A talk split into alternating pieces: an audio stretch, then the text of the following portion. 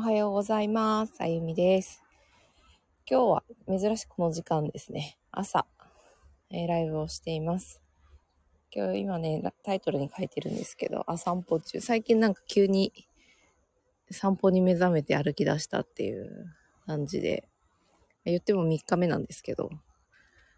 あすっと起きてやれてるんで、何かにハマったんだろうなーって、自己観察中っていう感じなんですけど、一番いい時期にこう散歩を始めてるっていうのもあるのかな。空がとってもなんか綺麗で、なんか朝出た瞬間からそういう風に感じれるっていいなと思いながら、30分ぐらい、言っても30分ぐらい歩いて、えー帰るんですけど、なんかもともとなんでこの散歩が始めれたかっていうのが、やっぱりこう自分の中での価値観が変わったっていうところ、えー変容があって行動が変わってるっていうのが、本当に自分の中でも面白いぐらい、なんだろうな、単純？元気？みたいな。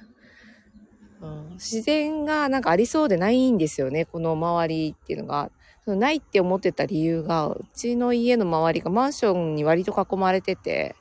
家だけ見る、家のほんと何メートルかだけ見ると、なんか自然ないな、みたいな。住宅の中でっていう。まあそんな気持ちにずっと住んでたんでなってたんですけど、帰って車から降りて家か、家に向かう時ってもう囲まれてるんで、なんか急、錯覚を起こしてたのかな？でももっと広く周りを見渡してみた時に、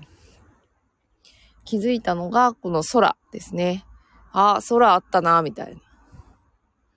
で私は田舎育ちなので、なんかこう自然を探すとか、なんかこうビルに囲まれたとか、そういう経験がほぼほぼ幼少期なくて、まあなんだったらこう、学校まで家から出て、まあ言っても500メートルか600メートルぐらいなんですけど、なんか建物なくって学校まで見えるなみたいな。なんかそんな、隣の家がむっちゃ遠いとか、そういう、そこまではないんですけど、うん、学校行く間も田んぼ道みたいな。で、ちょっと遠くを見上げると、まあね、山がこう見えてみたいな。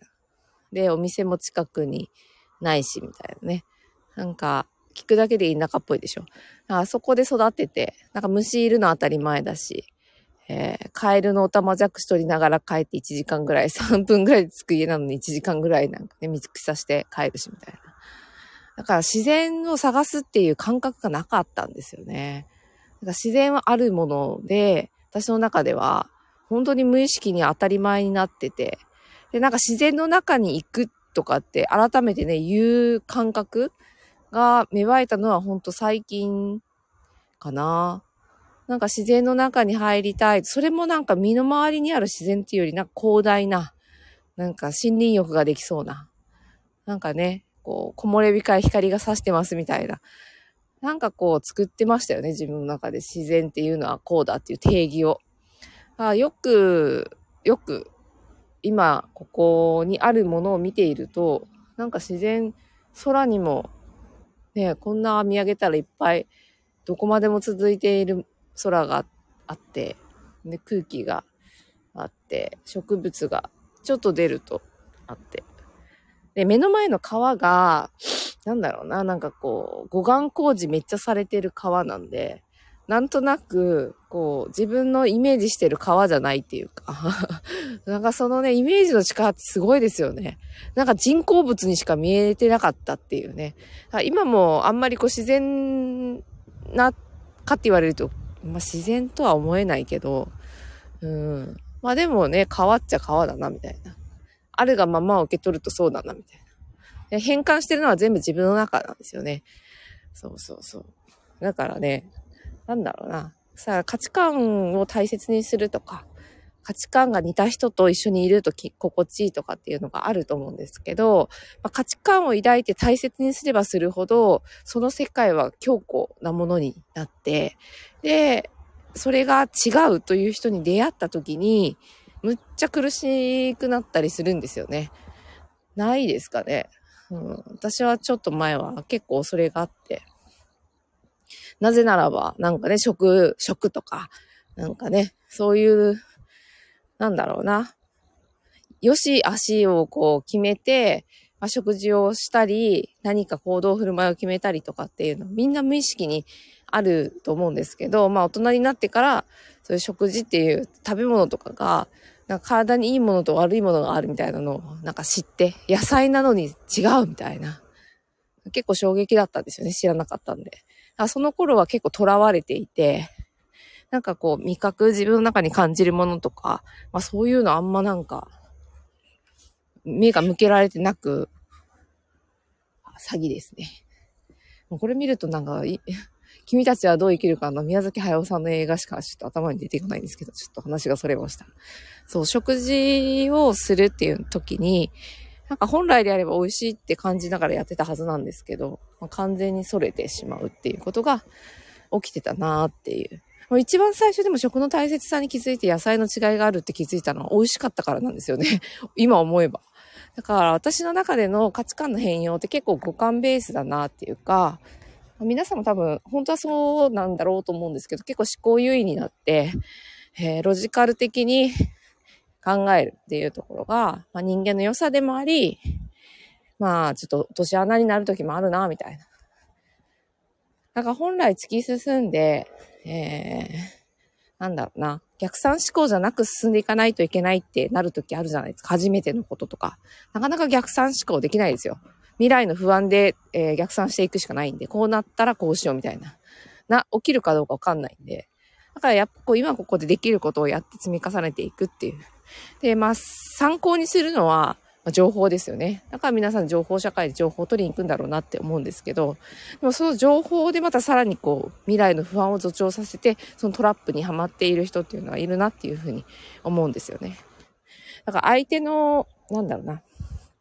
価値観を大切にする。で、その、それができる自分になるためにすることがあるっていう。今日はね、それをこう歩きながらパッとかと頭に浮かんだので、お話ししているんですけど、まあ、価値観を大切にすれば大切にするほど正義が生まれるっていう、この仕組みをちょっと理解すると、こういう時にね、なんか情報って本当に変わらないもので役立つなと思うんですけど、受け取り側の状態次第で、いくらでも変わるって。だって正しいっていうものは正しいやんってやっぱどっかで思ってると、このことでさえ自分の中で不穏な感情を生むっていうね。ただそこに眠ってる感情の揺れっていうのは自分の中での価値観なので、それを見ていくと自分の感情、思考、思考ですね。思考が見えてきて、何を大切にしてどう行動しているのかっていう行動が見えてくる。それに従ってみんな生きる方向を決めてるので、まあ、なくなるとどうなるかなっても思うんですけど、あ持たないでいい価値観っていうのもあるなっていう。大切にしすぎて苦しいっていう。だから感情を見ていくんですよね。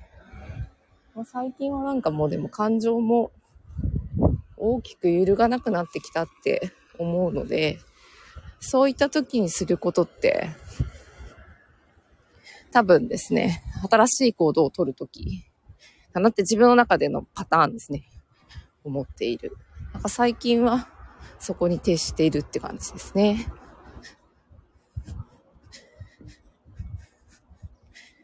そう、大体、朝のね、散歩のね、後半、折り返し地点決めてるんですけど、後半は走るんですよね。ただ今走ったら多分喋れないので、ただでさえ今もなんかちょっと息が上がってる。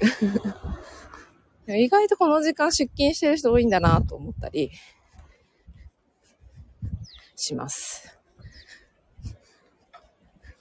ねえ。だからね、朝日浴びてるし、みんなね、なんかちゃんとセロトニンをね、なんか生成するための、この一番いい時間帯に外に出てて、えー、目で光を、日光の浴びて、10分ぐらいね、で、30分ぐらいの、ちょうど駅までそんぐらいかな。ちょっと離れてると。あ、すごいいいとこだなって 逆にやっぱ思う。暮らしや生活の中にどれだけそれを取り込むかっていうのがポイントで。私が急にこう、自然がないっていうところに目を向けてて散歩に行くっていう行動が、まあ、ほんとしたくないなって。なんか、あえて散歩のために時間取るとかもなんか、嫌だな、みたいな。そんな感情が、やっぱ変わ、ね、何年そんな感情抱いてたんやろな。もう本当妊娠、思い返したら妊娠してる時ですら、そうね、なんかよく散歩が大事って、妊婦さん散歩しようみたいな言われるけど、一回もしたことないですからね。本当に自慢、今っていうことじゃないかもしれないけど。なんかあえてそういうのを取り入れる時間を取るより、全体的な生活の中で動くっていう時間を増やすっていう考え方の方が、これ私のこういうところに価値観がね、出てるんですよね。でもそれは自分がそう、かいと感じるんです、そっちの方が。だからなんかね、私はそれが大切なんだなって、そっちが心地いいんだなっていうのを、認識する。それが結構重要だなと思います。どんな感覚、どんな感情が出て、どんな思考をしているかっていうのを繋がってるんで、見れるといいなと、自分自身、内省していたりするときに思います。そしたら、ここからは走って帰りたいと思うので、これで終わりにします。ありがとうございました。